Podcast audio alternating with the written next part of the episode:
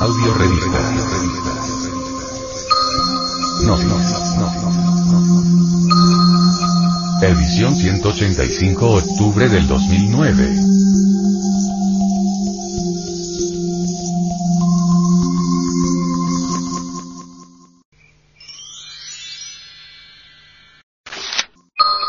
Psicología. Nuestra conciencia debe tener más participación. Cuando platicamos con alguien, éste nos cuenta los diversos sucesos de su vida. Nos habla, dijéramos, de acontecimientos, de lo que sucedió en determinadas épocas de su historia, como si la vida fuera, únicamente, una cadena de eventos. No se dan cuenta las gentes, que además de las circunstancias de la existencia, existen también los estados de conciencia. La capacidad para vivir se basa, precisamente, en la forma como uno acierta a combinar los estados conscientivos con las circunstancias de la existencia. Puede darse el caso de que una circunstancia que podría haber sido feliz, no lo fue, debido a que no supimos combinar el estado conscientivo con el evento en sí mismo. Hay gentes que sufren cuando no deberían sufrir. Cuando examinamos el mundo en que vivimos, podemos verificar el hecho contundente, claro y definitivo, de que hay personas que deberían ser felices y no lo son.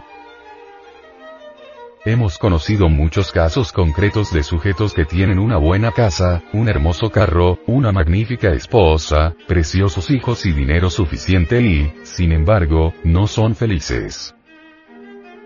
En cambio, hemos podido corroborar el caso de individuos pobres, que están menesterosos, posiblemente humildes trabajadores de pico y pala, que ni gozan de una hermosa mansión, ni tienen más dinero que el que se necesita para el diario sustento, ni usan precioso automóvil último modelo, y que sin embargo son felices en sus hogares con sus hijos, pobres pero limpios, aseados, y sus esposas hacendosas y sinceras. Así, pues, no es el dinero en sí mismo el que puede darnos la felicidad. Todo depende de la forma en que uno sepa combinar los estados conscientivos con los sucesos o las circunstancias de la vida práctica. Si alguien colocado en magníficas condiciones no está a la altura de las circunstancias, si no sabe combinar, inteligentemente, los estados conscientivos con el medio en el que se desenvuelve y vive, incuestionablemente, será un desdichado. Empero, otro que aunque esté en circunstancias difíciles sí sabe combinar los hechos de su vida práctica con los estados de conciencia, logra bienestar, prosperidad, felicidad, etc. Así pues, que se hace urgente comprender la necesidad de aprender a vivir sabiamente. Si queremos un cambio definitivo de las circunstancias de la vida, se hace necesario que tal cambio se verifique primero dentro de nosotros mismos. Si internamente no modificamos nada, externamente la vida continuará con sus dificultades. Ante todo es necesario hacernos dueños de sí mismos. Mientras uno no sepa gobernarse a sí mismo, tampoco podrá gobernar las circunstancias difíciles de la existencia. Cuando contemplamos los diversos acontecimientos de la vida, cuando vemos este orden de cosas, podemos evidenciar que las gentes son verdaderas máquinas que no saben vivir. Si alguien les insulta, reaccionan furiosas.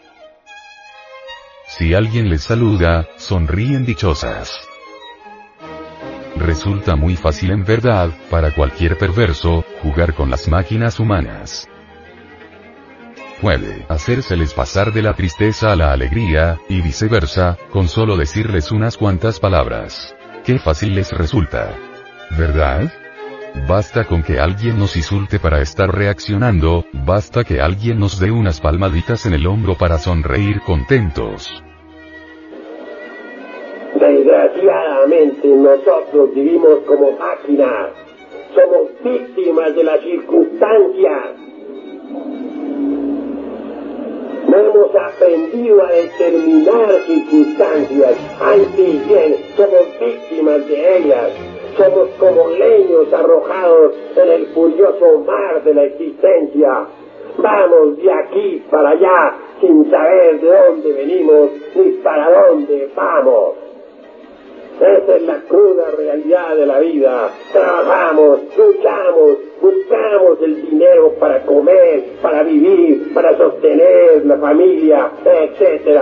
Y así morimos infelizmente sin saber realmente para qué hemos vivido y por qué hemos vivido. Ha llegado el momento en que nosotros nos volvamos más serios, porque hasta ahora no hemos aprendido a ser serios. Somos el producto del ambiente. Repetimos lo que otros dicen, hacemos lo que otros hacen, verdaderas máquinas sin ton ni son, leños arrojados entre el furioso mar de la existencia. Tenemos nosotros métodos en nuestra escuela por medio de los cuales ustedes podrán ver, oír, tocar y palpar esto que estamos diciéndoles. Los invitamos de verdad a venir a nuestros estudios. Si ustedes ingresan a nuestros estudios, no les pesará, porque se conocerán a sí mismos y podrán transformarse radicalmente. Un hombre es lo que es su vida. Si un hombre no cambia su vida, está perdiendo el tiempo miserablemente. Uno no puede cambiar su vida si no trabaja sobre su propia vida. Solamente es posible cambiar cuando disolvemos todos esos yoes que llevamos dentro, todas esas otras personas que viven dentro de nuestra persona. Si así procedemos, veremos cómo se terminará la ley de recurrencia para nosotros. Lo más digno, lo más decente que tenemos en el fondo de nosotros mismos es la esencia, la conciencia.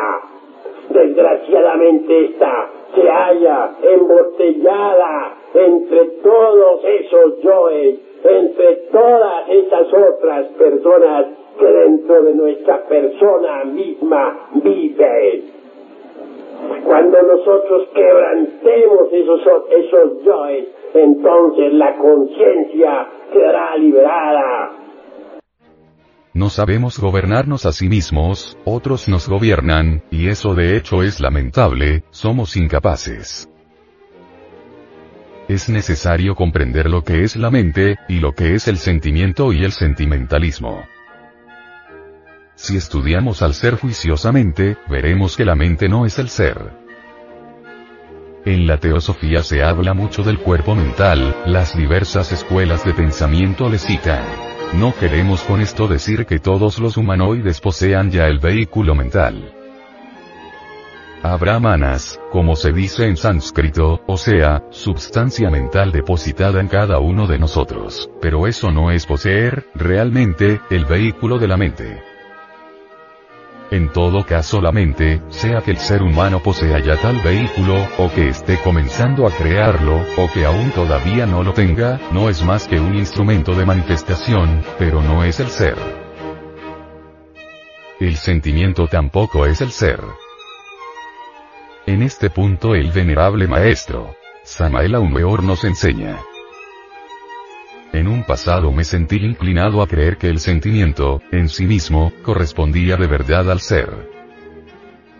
Más tarde, después de severos análisis, me he visto en la necesidad de rectificar tal concepto. Obviamente, el sentimiento deviene del cuerpo astral en los seres humanos. Podría objetárseme diciendo que no todos poseen ese precioso vehículo quetzano, y en eso sí estamos de acuerdo, mas sí existe la emoción, la sustancia correspondiente en cada uno de nos. De hecho, sea que se tenga el vehículo sideral o no, deviene, claro está, eso que se llama sentimiento. En su aspecto negativo, el sentimentalismo nos convierte, pues, en entes demasiado negativos, mas en sí mismo, el sentimiento no es tampoco el ser. Puede pertenecer al centro emocional, pero no es el ser. La mente tiene su centro, el centro intelectivo, pero no es el ser. El centro de la mente, el intelectivo, está en el cerebro, eso es obvio, pero no es el ser. El sentimiento, que corresponde al centro emocional o cerebro emocional, está en la región del plexo solar y abarca hasta los centros nerviosos simpáticos y el corazón, pero no es el ser. El ser es el ser, y la razón de ser del ser es el mismo ser. Porque hemos de dejarnos llevar por los centros de la máquina? Porque permitimos que el centro intelectual o el emocional nos controlen? Porque hemos de ser esclavos de esta maquinaria? Debemos aprender a controlar todos los centros de la máquina, debemos convertirnos en amos, en señores. Hay cinco centros en la máquina, eso es obvio. El intelectual. Que es el primero. El emocional. Que es el segundo. El motor. Que es el tercero. El instintivo. Que es el cuarto. Y el sexual. Que es el quinto. Mas los centros de la máquina no constituyen el ser. Pueden estar al servicio del ser, pero no son el ser. Así pues, ni la mente ni el sentimiento son el ser. Los invito pues a ustedes, a la reflexión más profunda. Conforme nosotros vayamos permitiendo que se manifieste la conciencia, conforme vayamos controlando la mente y el sentimiento, para que no metan sus narices donde no deben, el resultado será maravilloso, porque a medida que la conciencia se activa, el proceso del despertar se acentúa, y no solamente cambian todas las circunstancias que nos rodean, sino que además empezamos a notar que durante las horas en que el cuerpo físico duerme, nosotros trabajamos, vivimos, dijéramos, fuera del cuerpo físico en forma consciente. Y así, a medida que la personalidad se va volviendo pasiva, a medida que la mente y el sentimiento van siendo refrenados para que no se metan donde no deben, el despertar será cada vez más grande, y así terminaremos convertidos en grandes investigadores de la vida en los mundos superiores. Quien quiera despertar, debe hacerlo aquí y ahora. Quien despierta aquí y ahora, despierta en todos los rincones del universo.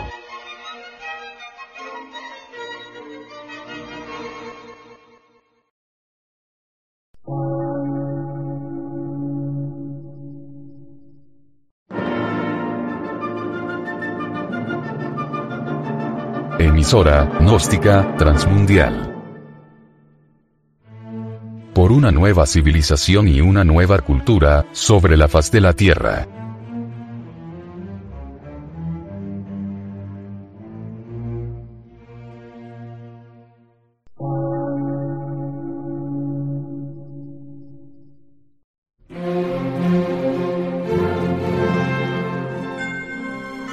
Medio de radiodifusión científico, artístico, místico y filosófico. De la Asociación Colombiana de Centros de Estudios Gnósticos, Antropológicos, Psicológicos y Culturales. A. C.